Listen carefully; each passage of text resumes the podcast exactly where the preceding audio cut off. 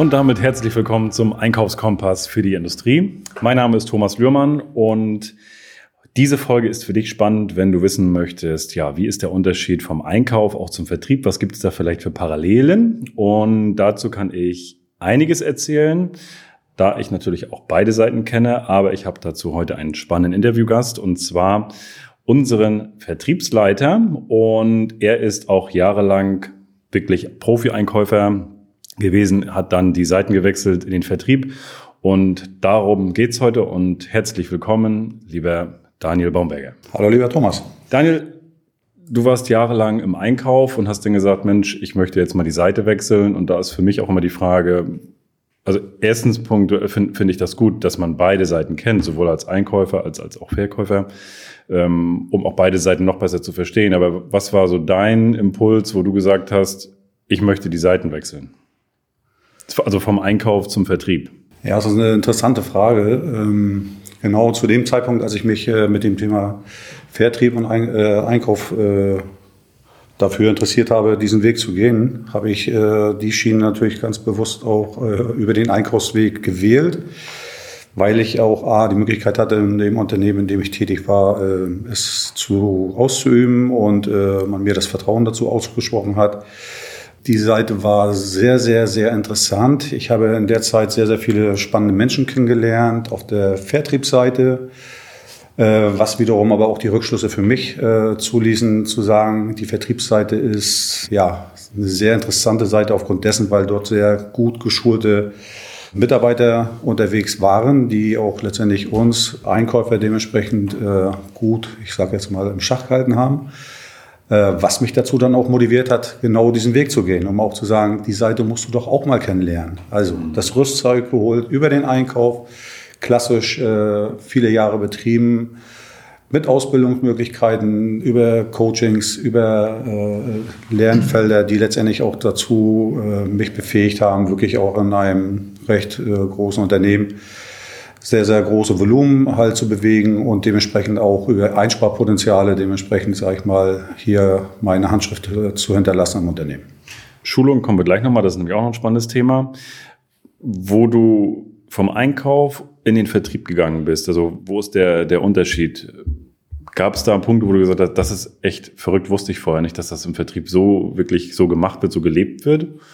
Gab es da so ein paar Punkte, wo du gesagt hast, ja, das ist, ähm, hätte ich vorher, also wenn ich jetzt nur Einkäufer gewesen oder wenn ich das bleiben würde, hätte ich die Seite gar nicht kennengelernt und hätte das nicht gewusst, warum die gewisse Dinge tun oder auch nicht tun. Ich bin zu dem Zeitpunkt, als ich im Einkauf äh, strategisch aktiv als Einkaufsleiter tätig war, auch äh, immer dem Phänomen nachgelaufen, zu glauben, dass die Vertriebsseite sehr, sehr gut geschult ist das war meine persönliche Meinung und äh, die konnte ich wiederum nicht widerlegen, weil wiederum auch die Vertriebsseite äh, aus meiner Sicht äh, sehr, sehr große Lücken hat, was das Thema Schulungen angeht. Und äh, insofern sind das auch Erfahrungen, die ich persönlich sammeln konnte, äh, die auch aus meiner Sicht dazu führen, dass beide Seiten sich auf einem ja, relativ ausgewogenen Verhältnis, was das Thema also Fort- und Ausbildung äh, dementsprechend angeht, um da auch, ähm, ja, es waren keine richtigen Möglichkeiten der, der Weiterbildung erkennbar, das will ich mal so sagen. Das heißt, alles, was wir gemacht haben, es sind, auf Erfahrungs, sind auch Erfahrungswerte gewesen, die wir äh, mitgebracht haben, um in diesem Berufsfeld dementsprechend aktiv und auch erfolgreich zu sein. Ich glaube, das ist auch immer ein ganz wichtiges äh, Thema, wie jedes Unternehmen auch äh, letztendlich äh, seine Vertrieb- oder Einkaufsseite auch schulen möchte. Und auch hier, glaube ich, äh, kommen wir an einen ganz wichtigen Punkt, auch heutzutage, dass doch äh, sehr, sehr große Lücken existieren, gerade in diesen Themen wie Fortbildung und auch dementsprechend das eigene Personal zu schulen. Da sehe ich mich heute viel, viel mehr abgeholt als noch vor ein paar Jahren. Und ich glaube auch, dass das äh, ein Thema sein muss für die Zukunft, für uns alle, die Vertrieb und Einkauf leben und lieben, äh, hier dementsprechend auch alles zu nutzen, was wir am Markt bekommen können, über Präsenz beziehungsweise natürlich auch im Online-Sektor. Mhm. Okay, jetzt so mal abgesehen vom, vom Thema Schulung jetzt, also wo du auf die Vertriebsseite gewechselt bist, Gab es da durchaus noch Sachen, wo du gesagt hast, ja, hier aus, aus, aus der Brille, jetzt weiß ich, warum der Vertrieb das damals auch so gemacht hat, mit mir als Einkäufer? Gab es da so ein paar Situationen, wo du gesagt hast, jetzt, jetzt, jetzt weiß ich, was die hier mit mir treiben? Ja, sicherlich sind da äh, ein paar Faktoren, die man immer wieder sich dann vor Augen halten kann. Also ich denke, das ganze Thema äh, strategisch auch mit dem Einkäufer zu arbeiten, das, das Umgarnen von, von Einkäufern, hier wurden äh, wirklich auch Werkzeuge benutzt von namhaften Unternehmen, die dann wiederum auch privat über Einladungen letztendlich mit solchen Themen auch äh, den, den Einkäufer auch auf seine Seite gezogen haben. Nicht über den Preis, sondern eben halt über die äh, persönliche Schiene. Über die persönliche Schiene. Und äh, da sind schon ganz interessante Sachen gelaufen. Also wie gesagt, wir waren zwar auch in dem, in dem Moment natürlich auch Stück weit äh, davon getrieben, äh, diese Themen halt nicht so in der Tat mitzunehmen und, und auch umzusetzen. Aber es wurden schon schwere Geschütze aufgefahren, um auch den Einkäufer abzuholen. Mhm. Okay, also da ist, glaube ich, als Einkäufer auch dann die Notwendigkeit ein Stück weit ich will nicht sagen, Distanz aufzubauen, aber ich, ich kenne das aus großen Konzernen, wo pauschal alle zwei Jahre die Ansprechpartner wechseln, damit gar keine Beziehungsebene aufgebaut werden kann, damit das immer durchbrochen wird, damit gar nicht erst irgendwelche Mensch, und du bist so toll und wir haben so ein tolles Verhältnis und deswegen mache ich dir Zugeständnisse.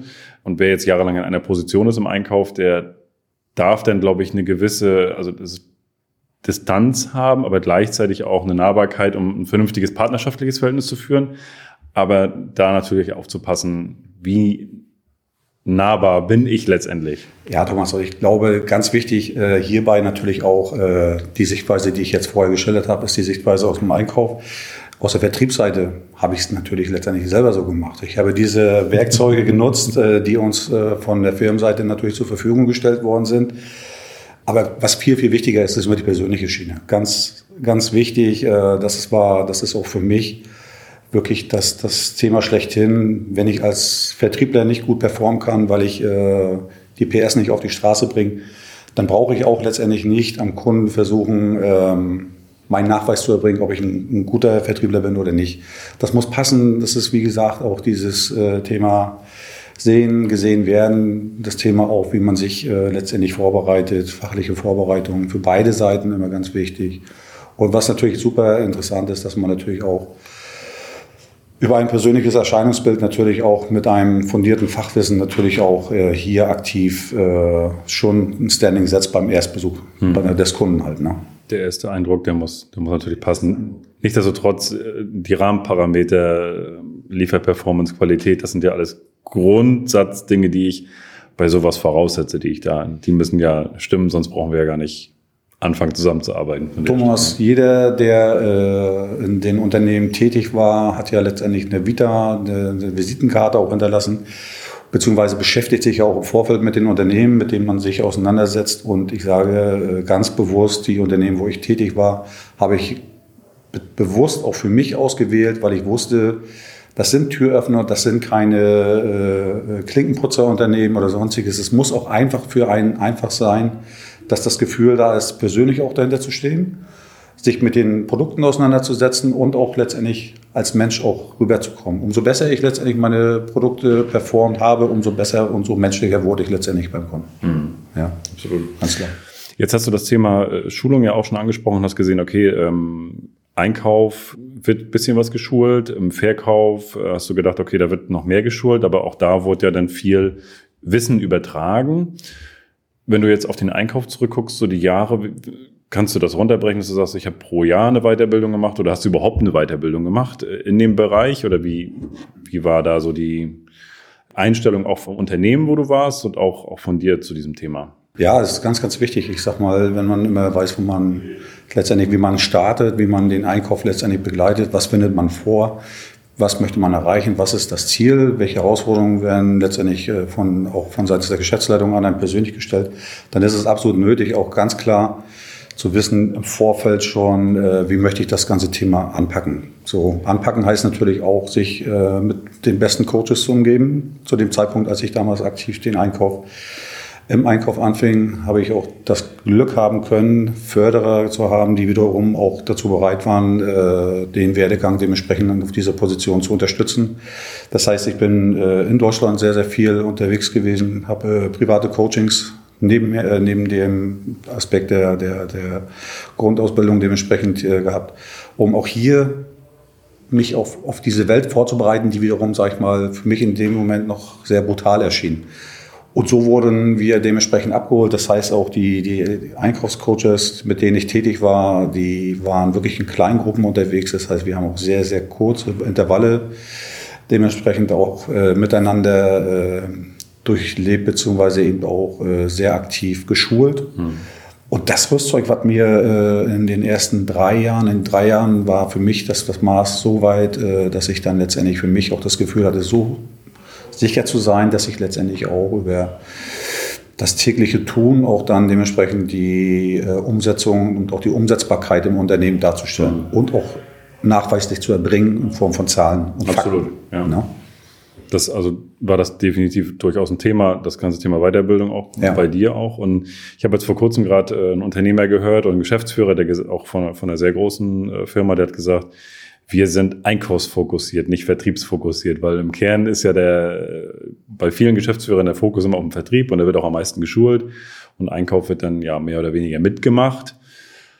Aber auch da sind natürlich große Potenziale und deswegen fand ich das interessant, wo er gesagt hat, wir sind einkaufsfokussiert und wir gucken ganz stark auf den Einkauf extrem, also viel mehr als auf den Vertrieb, gucken wir mehr auf den Einkauf, weil er sagt, da wird der Gewinn gemacht und deswegen ist das Thema auch Chefsache. So hat er es wirklich ausgedrückt und wo ich gesagt habe, das höre ich wirklich selten, da war ich erstaunt, ja. Das äh, würde ich auch unterstreichen. Äh, ja, im Einkauf liegt der Gewinn, das ist richtig. Mit der Maxime arbeitet ja jeder Einkäufer, jeder Einkaufsleiter. Grundsätzlich äh, werden diese Parameter natürlich auch befolgt. Nichtsdestotrotz ist entscheidend heutzutage nicht, äh, äh, für welchen Kurs kaufe ich ein, sondern mit welcher, welcher Verlässlichkeit bekomme ich meine Ware, mit welcher Pünktlichkeit, beziehungsweise eben auch das Ganze drumherum, gerade in der heutigen Zeit, wo wir doch so viele äußerliche Störfaktoren haben muss es auch andere Parameter geben, um auch die, die, diese Waren zu bekommen. Und letztendlich läuft es auf einer partnerschaftlichen Ebene, die immer äh, im Vordergrund stehen muss, weil letztendlich ich auch weiß, wie ich äh, letztendlich mit meinen Lieferanten rede. So kann ich auch letztendlich den Widerhall spüren in Form dessen, dass wir in dem Jahresgespräch, das wir nun regelmäßig geführt haben, dementsprechend auch weiß, sind Sie darauf einzugehen, auch künftig äh, im Bereich Bonusvereinbarung nochmal nachzu, noch nachzulegen. Werden Forderungen erfüllt? Ja, nein, aber das Tageswerk war gerahmt und war auch safe. Wir konnten uns nur gut aufeinander verlassen. Und das sind auch, wenn ich jetzt so höre, Jahresgespräche, auch da, wenn ich ich sag mal, alles, was in der Konzernwelt ist, die führen mit ihren wichtigsten Lieferanten definitiv Jahresgespräche, aber ich kenne halt sehr, sehr viele Unternehmen auch, die sagen Jahresgespräch, das machen wir nebenbei am Telefon mit.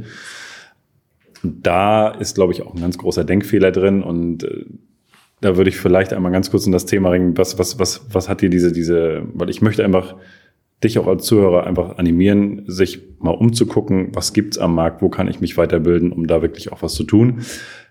Was waren dann denn die Effekte von, von deiner Weiterbildung? Also hast du, hast du Geld gespart? Hast du Prozesse? Hast du, ist das Persönlichkeitsentwicklung? Was waren so die Hardfacts, sag ich mal, wo man wirklich sagen kann, nachweislich, bap, ich habe eine Struktur aufgebaut, ich habe im Jahr das eingespart.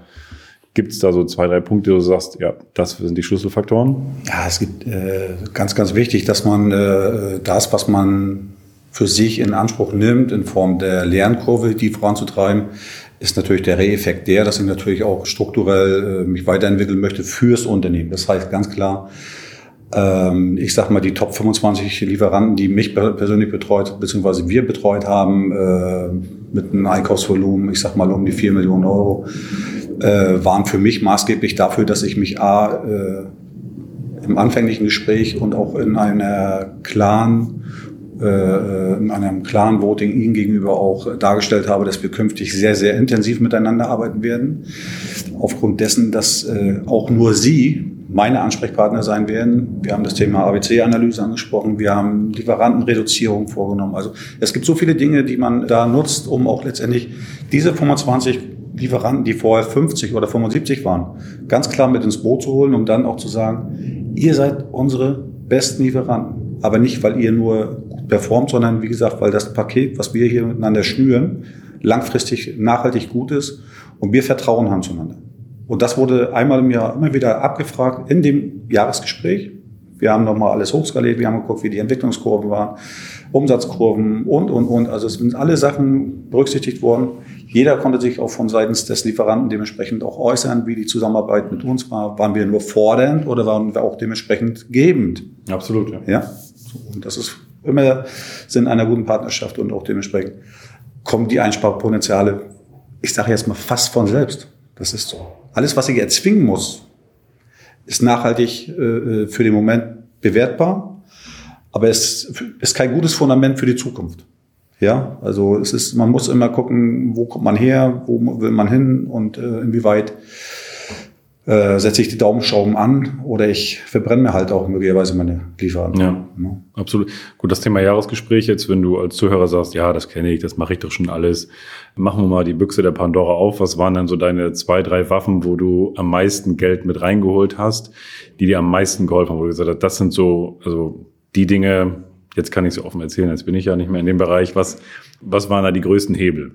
Ja, die größten Hebel waren natürlich anfänglich gerade, äh, als wir äh, uns darauf committed haben, dementsprechend nach, nach der Lieferantenreduzierung die, die 25 stärksten Lieferanten ins Boot zu holen, war natürlich das klassische, der Schlüssel im Prinzip über Zahlungsbedingungen. Das war natürlich mhm. ein, ein Thema, wo wir natürlich auch sehr, sehr äh, interessiert am Skonto waren. Okay, das, das heißt also, ihr habt 75 Lieferanten gehabt ja. und dann war der erste Schritt, die reduzieren wir jetzt erstmal ja. und gucken, wer noch was kann und wir haben die erstmal eingedampft auf 25 um gleichzeitig das Volumen jedes einzelnen Lieferanten zu erhöhen und dann in die Zahlungsbedingungen rein.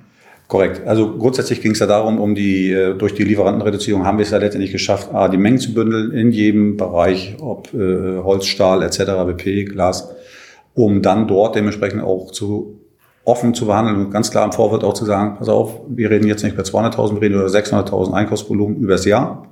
Hier müssen wir jetzt auch gucken, dass wir dementsprechend von vornherein über das Jahr hinweg über die Kontingente, die wir letztendlich auch schon im Vorfeld wussten. Das heißt also, wir haben über Forecast-Zahlen uns auch klar committed und da auch dargestellt, um auch letztendlich für den für den Lieferanten dementsprechend auch eine Begehrlichkeit zu wecken. Mhm. Ja, also das heißt also Mengenbündelung war natürlich mal ein ganz großer, ganz großer Hebel.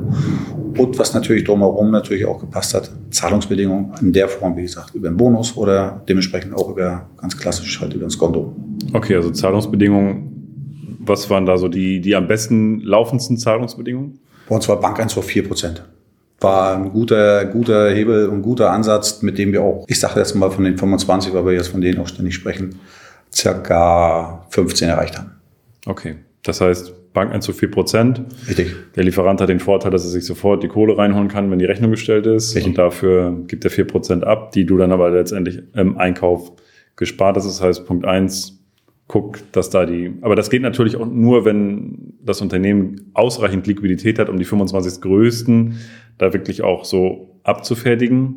Aber wenn es möglich ist, ist das natürlich ein Punkt, 4% sofort drinne, safe. Die sind da und das war natürlich auch für alle immer so ein Ruck, äh, was äh, anfänglich, ich sag mal, für den einen oder anderen von zwei auf vier sicherlich vier, vier erschien jeder auch die Chance hatte, äh, das muss man ja auch mal mit berücksichtigen, äh, dieses Geld letztendlich auch in seine Jahreszahl irgendwo mit hineinzupacken, weil im Re-Effekt jeder bei Null angefangen hat. Also wir sind nicht in laufende Prozesse hineingegangen. Wie gesagt, wir haben dort ein komplettes, äh, äh, einen kompletten Punkt gesetzt und haben gesagt, ab sofort geht eben, wie gesagt, A, die Umsatzzahl hoch. Dementsprechend ist auch das Volumen für euch da. Ihr bewertet das, ihr gebt uns hier ein gesamtheitliches Angebot für die Basisbedarfe ab, so dass wir dementsprechend auch hier ganz klar sagen, hier erwarten wir von euch den Bankeinzug mit 4%. Das heißt, ein ganz großer Punkt Lieferantenreduzierung, was jetzt ja ein Stück weit Prozesskosten ja spart an der Stelle und das Thema Zahlungsbedingungen. Genau. Jetzt hast du zwischendurch noch eingelegt, also Bonus, Bonusvereinbarung. Bonusvereinbarung. Ähm, War das auch noch einer der Hebel, wo du sagst? Absolut der Hebel, der, der wurde äh, zuvor bedingt gelebt. Auch dort äh, ist Bonus ja immer nur interessant, sag ich mal, wenn natürlich Volumen dahinter steckt, beziehungsweise wir natürlich auch die Möglichkeit haben, den, diese Bonusvereinbarung, sage ich mal, selbst zu gestalten.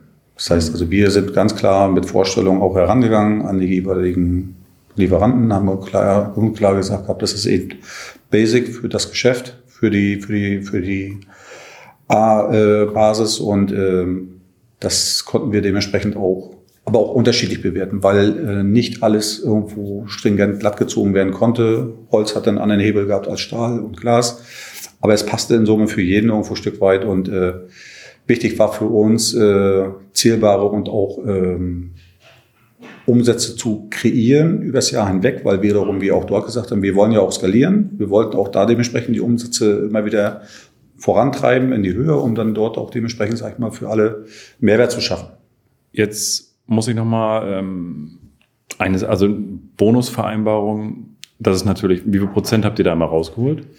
Beim Bonus waren wir so um die bis zu drei, teilweise auch bis zu vier Prozent, jeweils vom Jahresvolumen, was wir dementsprechend per Umsatz generieren konnten.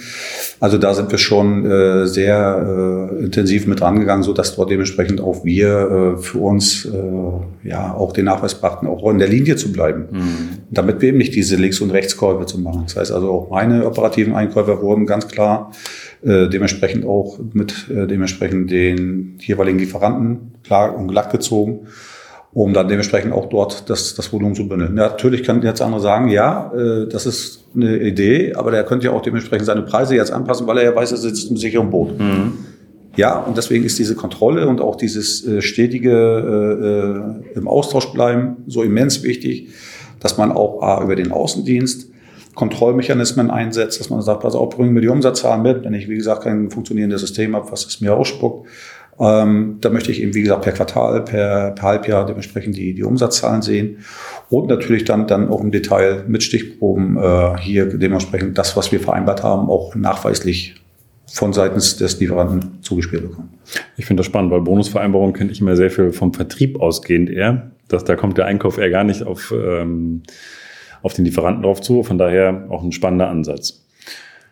Wenn du mal zurückguckst auf deine Einkaufsebene, dann ist für mich natürlich auch mal interessant, was, weil wir lernen ja auch aus Fehlern und auch die Zuhörer lernen natürlich auch aus Fehlern. Was war dein größter Fehler im Einkauf oder so? Das ist mir einmal passiert und das wird mir nie wieder passieren. Da musste ich lange überlegen.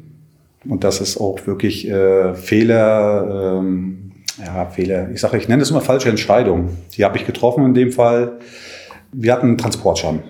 Das heißt also, wie gesagt, wir hatten zu der Zeit, dass ich äh, in einem größeren Ladenbauunternehmen tätig war, einen größeren Transportschaden mit einem Kühlmöbel. Das Kühlmöbel hatte ungefähr Wert gehabt, ich sag mal, 25.000 Euro.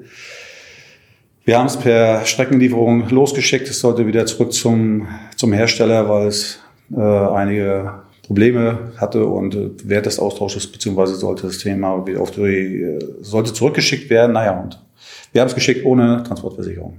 Das heißt, das Ding ist letztendlich auch gecrashed im LKW, hatte äh, dann alles, was es nicht mehr hätte haben können. Das heißt also, das, das Edelstahlmöbel war dann ein, ein Schrotthaufen und der Wert des Möbels war dann quasi gleich null und äh, der, der Spediteur hat uns mit 1000 Euro dementsprechend absichern können. Er war mit 1000 Euro abgesichert und damit waren wir durch und hatten eben quasi diesen Schaden nachweislich. Das war eine falsche Entscheidung von mir, die ich getroffen hatte oder eine fehlerhafte Entscheidung, die ich auch bis heute auch für mich äh, doch als den Fehler schlechthin bezeichnen darf, weil das ist natürlich äh, ja eins der dieser Dinge, die man wahrscheinlich auch nie wieder tun wird. Hm, absolut. Ja. Ich glaube, da hat jeder so jetzt ja. mal Kopfkino und da hat jeder, glaube ich, eine Story im Kopf, wo er sagt, ja, das wird mir auch nicht wieder passieren. Aus meiner Einkaufssicht, äh, ich hatte das damals auch, ich hatte einen Träger bestellt und wollte eigentlich einen Träger, der eine Höhe von 100 Millimeter hat wollte ich bestellen, auch ein kurzes Stück, nur irgendwie 700 Millimeter lang und 100 Millimeter hoch und sehe dann den LKW vor die Tür fahren hier und da guckt über der Laderampe schon so ein Riesenträger und da sagte mein Vater noch zu mir, sagt Thomas, äh, was hast du denn da bestellt? Ich sage, das ist nicht, das kann nicht für uns sein, sage ich. Ich sage, ich habe einen 100er Träger bestellt. Es war eine Null zu viel, es war ein 1000er Träger. Das heißt, der Träger war dann Meter hoch und absolutes Sondermaß. Aber ich glaube, da hat jeder eine Anekdote parat. Wichtig ist daraus zu lernen, A, Fehler kann jeder machen, ja. Das Learning aus der Transportthematik ist, versende alles mit Transportversicherung oder wo siehst du das Learning daraus? Ja, ich denke, dass das sollte man schon daraus ableiten können. Äh, grundsätzlich muss man natürlich immer den Wert äh, der, der, der Transportgüter natürlich berücksichtigen. Ja, ich würde aus heutiger Sicht sagen, dass, dass äh, jeder äh, zumindest wissen sollte, äh, welche Mengen, also Umsatzvoluminas äh, es, es sich da dreht also soweit sollte man schon äh, äh, darüber informiert sein, um den, dann eine Entscheidung zu treffen. Mhm. Ganz klar. Und das, hat, das ist in dem Moment halt nicht getan worden. Und äh, ja, also das war dann halt etwas, wo wir auch am Ende doch Lehrgeld bezahlt haben, vom Unternehmen her, wo wir auch sicherlich nicht glücklich waren, aber auch dort eine Lösung gefunden haben, Absolut. das dementsprechend ja, mit dem Kunden halt zu generieren. Der Umkehrschluss, dein größter Erfolg im Einkauf, wo du gesagt hast, das war für mich da, da freue ich mich heute noch drüber, dass ich das damals so hinbekommen habe.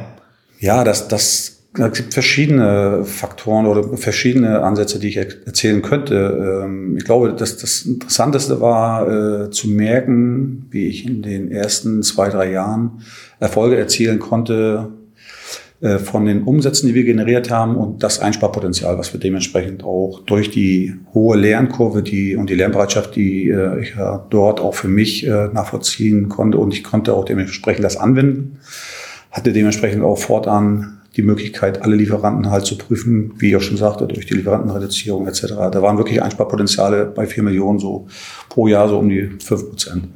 Das heißt also, das war schon gut und messbar und äh, ich glaube, die Zahl ist heute in Wirklichkeit noch eine ganz andere, viel, viel höher gewesen, aber ich denke mal, so kann man das ungefähr für drei, vier Jahre so bewerten. Oh, ja, das ist schon mal das ist das. Und äh, vielleicht das zweite äh, Highlight, äh, ein riesengroßes Projekt damals, was wir zusammen äh, mit unseren, wie gesagt, Top-Lieferanten geplant haben.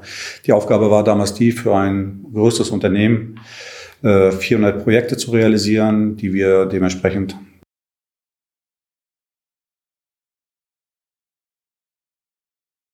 unseren zukünftigen Kunden bekommen den Laden, den wir gebaut haben, der wurde quasi einmal in Osteuropa während der Zeit nachgebaut, so dass wir dementsprechend mit einer neuen Kalkulation hier äh, dementsprechend ja auseinandergesetzt oder wir mussten uns mit einer neuen Kalkulation auseinandersetzen, wo wir als Aufgabe bekamen, für dieses Projekt ein Einsparpotenzial von 40 Prozent nachzuweisen. Jetzt sagt ja jeder, auch das ist ja gar nicht machbar, das ist auch nicht drinne und äh, doch ist es machbar gewesen. Und ich sage das auch ganz bewusst und kann man auch heute noch sagen, dass es wirklich ähm, gezeigt hat, wie wichtig es ist, im Jahr oder generell auch mit seinen Lieferanten auf, auf Augenhöhe zu arbeiten.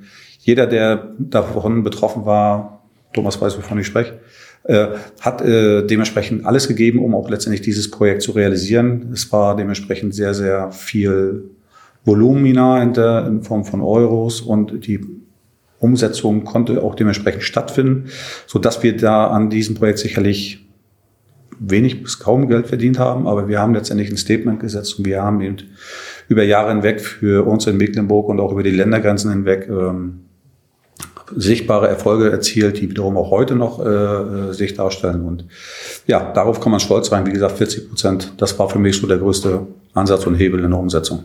40 Prozent. Jetzt könnte ich ja sagen, ja, dann hast du ja die falschen Lieferanten gehabt. Wenn die sich so abgezogen haben, oft über, über das Ohr gezogen haben, könnte man ja jetzt auch sagen, wie, wie, wie, haben, wie hast du das gemeinsam mit den Lieferanten hinbekommen? Was war, äh, ja, wie, wie ging das auf einmal? Das ging auf einmal damit, weil wir A, wiederum, sag ich mal, natürlich eine Einkaufsgröße hatten, die wir auch so in der Vergangenheit noch nie erlebt haben. Das mhm. heißt also, wir haben über Millionenbeträge gesprochen, also im Bereich Holz, Glas, Stahl etc. Also alles, was so dazugehörte für die Projekte, die wir da realisiert haben. Es ging ja so weit, dass wirklich alle Lieferanten, auf Deutsch gesagt, die Hose runtergelassen haben, sprich mit offener Kalkulation gearbeitet haben. Damit wir letztendlich auch wirklich unserem Kunden gegenüber darstellen können, konnten, was, was hier geht. Das war am Ende aber ausgenommen von allen möglichen Themen, wie ich im Vorfeld schon sagte, von den Zahlungsbedingungen. Da gab es kein, kein Skonto in der Größenordnung, gab es keinen Bonus in der Größenordnung. Da war wirklich das ausschließlich auf den Preis gemünzt um hier äh, dementsprechend äh, dieses Ergebnis zu erzielen. Das war machbar, das war umsetzbar, es war aber auch nur möglich, weil wir wirklich alle in einem Boot uns bewegt haben und auch alle in einem Boot gesagt haben, wir machen das. Und das war auch das Wichtige. Ich habe alle zusammengezogen, wir haben uns alle in die Augen geguckt, haben gesagt, ja. Hätte nur einer gesagt, wir können es nicht, dann hätte das Projekt, hätten wir das Projekt nicht realisieren können. Lieber Daniel, lieben Dank für das Teilen deiner Erfahrungen und ich höre diese äh, Anekdoten. Wir unterhalten uns natürlich auch täglich über, über den Einkauf und auch den Verkauf. Und ich hoffe, dass du als Zuhörer auch das eine oder andere mitnehmen konntest. Und ich denke gerade das Thema Einsparpotenziale, Schulung ist ein großes Thema, wo jeder sich mal an die Nase fassen darf und sagen kann, Mensch, wann war meine letzte Schulung? Wie viel hat er damit gespart, nur dass er das gemacht hat? Fünf Prozent auf vier Millionen? Ja, macht vielleicht doch Sinn. Äh, abschließend meinerseits auch dazu, also wirklich, ich kann auch alle nur äh, motivieren, alle möglichen äh, Themen, die man heute äh, medial oder eben auch Präsenz äh, nachweislich äh, bekommen kann, nutzt das äh, auch für euch, um letztendlich auch im Job, im Einkauf dementsprechend sicher zu sein, weil es ist wirklich so, wir, wir haben wirklich hier große Hebel und auch äh, einen großen Spaßfaktor dann, wenn, wenn wir es anwenden können, ja, um, um auch dementsprechend zu sagen, das habe ich heute geschafft, das kann ich für mich wieder verbuchen. Und das wäre mir gar nicht so von, von äh, so einfach von der Hand gegangen, wenn ich mich nicht im Vorfeld auch darauf äh, damit vorbereiten hätte können und äh, also von daher ganz klares Statement meinerseits. Nehmt das in Anspruch, seht die Möglichkeiten, die es heute gibt und äh, wir haben wirklich auch äh, da die Möglichkeit, solche Sachen auch ganz sauber eben zu kommunizieren. Also das meine Message ganz klar. Schulung ist das Maß aller Dinge und auch wer der Schlüssel des Erfolges für das, was jeder zu tun hat. Das war ein schönes Abschlusskredo. Lieber Daniel, lieben Dank, dass du heute mein Interviewgast warst. Und wenn du den Kanal noch nicht abonniert hast, abonniere den Kanal. Lass gerne eine Bewertung da, auch für diese Folge und mach gerne auch einen Screenshot teile es bei Instagram, bei Facebook, verlink uns dort gerne Metallbau Lührmann und freue dich auf die nächsten Folgen. Daniel, vielen Dank. Vielen Dank, Thomas, und bis zum nächsten Mal. Bis zum nächsten Mal.